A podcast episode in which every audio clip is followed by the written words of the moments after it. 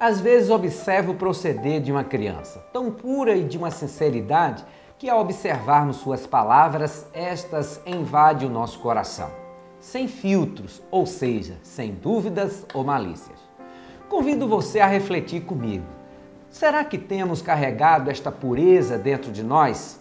Quem dera, não é verdade?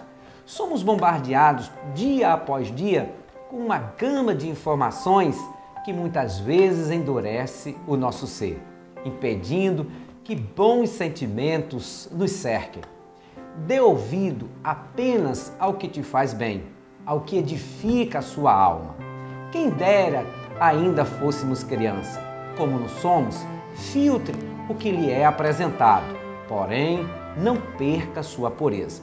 Em Mateus 5,8 afirma: Bem-aventurados os puros de coração pois verão a Deus. Tome posse da sua vitória. Um minuto e nada mais.